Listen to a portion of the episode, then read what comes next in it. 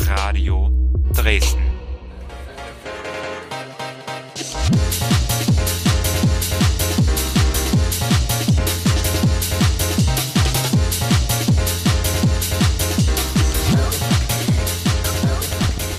Für viele Leute sind Klänge wie diese ein fester Bestandteil jedes gelungenen Wochenendes.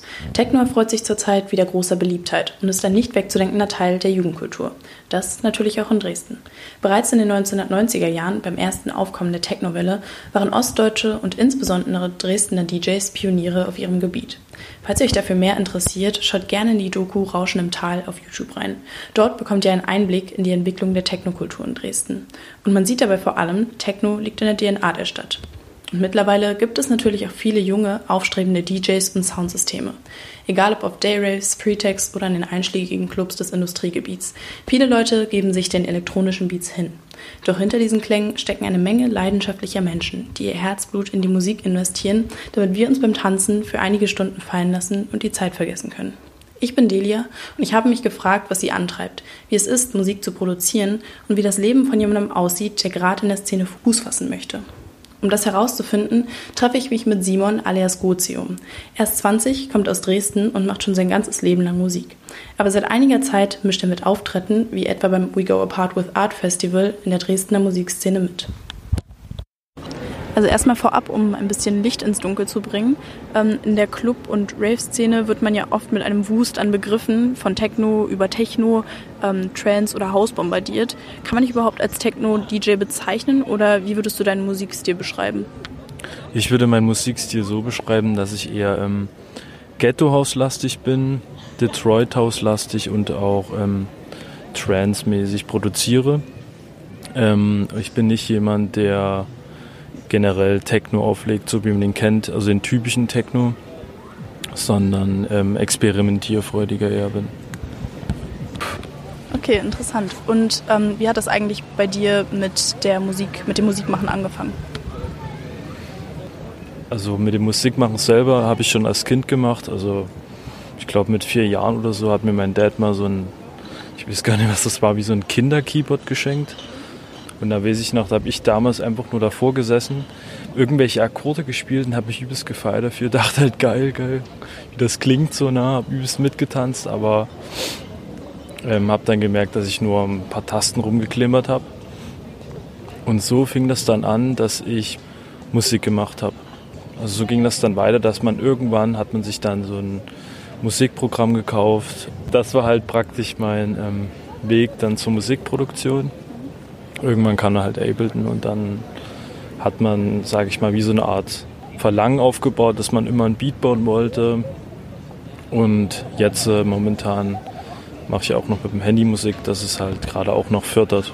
Ähm, kannst du da vielleicht auch bestimmte ähm, Apps oder so empfehlen, die du da gerne benutzt? Ja, also die größte App, die App, die, ähm, wo ich gerade sehr süchtig danach bin, ist Koala Sampler.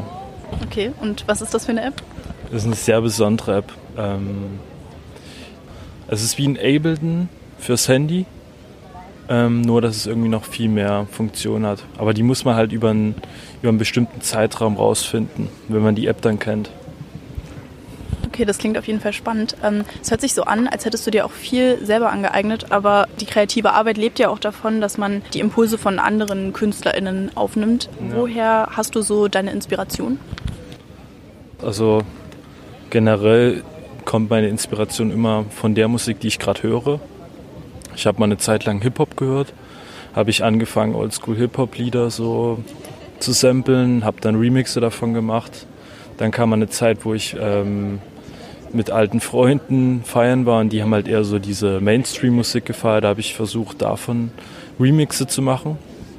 Ähm, aber momentan versuche ich eigentlich so eigentlich so meinen eigenen Style zu entwickeln. Das ist schwierig, das dauert auch länger. Aber dass man halt einfach so, wenn man gerade Musik macht, dass man sich dann nicht beirren lässt von irgendwie, oh, das ist gerade Mainstream, das ist geil, sondern dass man eigentlich so eine Melodie im Kopf hat und die entwickelt man dann und dann versuche ich gerade so meinen eigenen Stil zu entwickeln. Wie viel Zeit investierst du eigentlich in deine Musik? Also nimmt das viel von deinem Tag in Anspruch? Je nachdem, also wenn ich in gewisse Flow-Zustände komme, produziere ich manchmal drei Stunden am Tag. Wenn es aber mal einfach nur so ist, weil ich Lust habe, einfach so, dann kann es auch kürzer sein, nur eine Stunde. Und es kann auch sein, dass ich ähm, wochenlang gar nicht produziere, sondern und mich da auf was anderes konzentriere. Ähm, beim Produzieren ist man eher so freier in seinem Rhythmus. Du machst die Musik ja auch nicht nur für dich, sondern du trittst ja auch teilweise auf ähm, in Clubs oder auch auf Raves. Wirst du da angeschrieben von Leuten? Schreibst du selber die Leute an? Wie sieht das so aus? Äh, ähm, also erstmal muss ich erwähnen, dass ich noch nicht ein professioneller DJ bin, der halt Gage und so immer verlangt. Ähm, aber ja, ich habe schon einige Clubauftritte gehabt, wo die Clubs mich angeschrieben haben, mich gefragt, ob ich eine Stunde zocken will oder so. Und dann die, der andere Punkt ist dann natürlich so die Szene, wo man so auflegt, ähm, Free Techno, wo ich auch so mit dem Soundsystem halt auf, auf Raves gespielt habe. Und da geht es dann einfach nur darum, dass die Leute alle Spaß haben und so und wenn man selbst auf einen Rave oder in Clubs geht, dann ist es ja eigentlich Abschalten pur. Also man genießt die Musik, connectet mit Leuten und hat eine gute Zeit.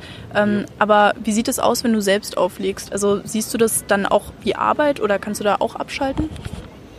Äh, wenn ich selbst auflege, ist es oft so, dass ich extrem schwitze und Stress habe. Ähm, also man muss sich da auch konzentrieren. Ich habe da auch schon komische Erfahrungen gemacht beim Auflegen. Man muss ja jedes Set vorbereiten und auf die Technik anpassen. Und wenn die Dateien, die ich runtergeladen habe, nicht auf die Technik anpassbar sind, dann kann es passieren, dass da wirklich mal ähm, irgendwelche Fehler sind. Also es ruckelt oder das Lied kann nicht ordentlich ausgespielt werden. Ne? Und das war halt immer so ein Ding, dass man so einen Druck verspürt, oh Gott, wenn das jetzt nicht geht, so es ist ruhig, so was denken die Leute so. Aber momentan kann man, denke ich, gut abschalten, weil es ist halt, es passiert jedem DJ mal und was ich auch ganz inspirierend finde, ist zum Beispiel die DJs, die in Tschechien auflegen, in der Techno mit K-Szene, dass die oft öfters mal einfach einen Übergang richtig bewusst verkacken. Und man hört das auch extrem raus und dann denkt man sich halt so, okay, ja, gehört halt dazu. Und wie ist es, wenn du selber dann ähm, andere DJs hörst? Ähm, ist das dann genauso wie vorher vielleicht, bevor du selber Musik gemacht hast, dass du ähm, dich auch in die Musik fallen lässt oder bist du dann eher so auch analytisch und überlegst, was du dir davon abgucken kannst oder ähm, ja, wie das technisch umgesetzt ist? Also eigentlich beides so. Ich merke so, dass man, dass ich viel analytischer werde. Also gerade so, wenn man DJs, die richtig professionell klingen, dass man dann merkt, okay, krass, der macht den Übergang so, da kann ich mir was abgucken. Und manchmal halt so, ja, okay, der hat jetzt einen Übergang verkackt, so äh, komisches Set oder so, dass man da manchmal schon ein bisschen vorurteilt. Mm, aber trotzdem auch einfach dieses Fallenlassen ist auch noch dabei, dass man denkt, komm, du hast deinen Job gemacht, jetzt macht ein anderer DJ seinen Job, so jetzt kann man einfach der Musik lauschen. Okay, nun haben wir aber vielleicht auch genug geredet. Ähm, für alle, die jetzt zuhören und ähm, Lust auf eine musikalische Kostprobe von dir bekommen haben, wo kann man denn deine Musik hören? Ähm, ähm überwiegend auf Soundcloud, Gozium, auf Spotify und Apple Music habe ich auch noch ähm, meinen Account, aber überwiegend auf Soundcloud, ja. Okay, dann bedanke ich mich bei dir für das Interview. Ähm, ich bin mir ziemlich sicher, dass viele Leute jetzt einen Einblick hinter die Kulissen des ähm, DJ-Daseins oder des DJ-Werdens ähm, bekommen haben. Ein kleinen Blick, ja. und äh, ja, dann verabschiede ich mich von dir und von euch. Tschüss. Vielen Dank. Tschüssi. Campus Radio. Im Netz unter www.campusradio Dresden.de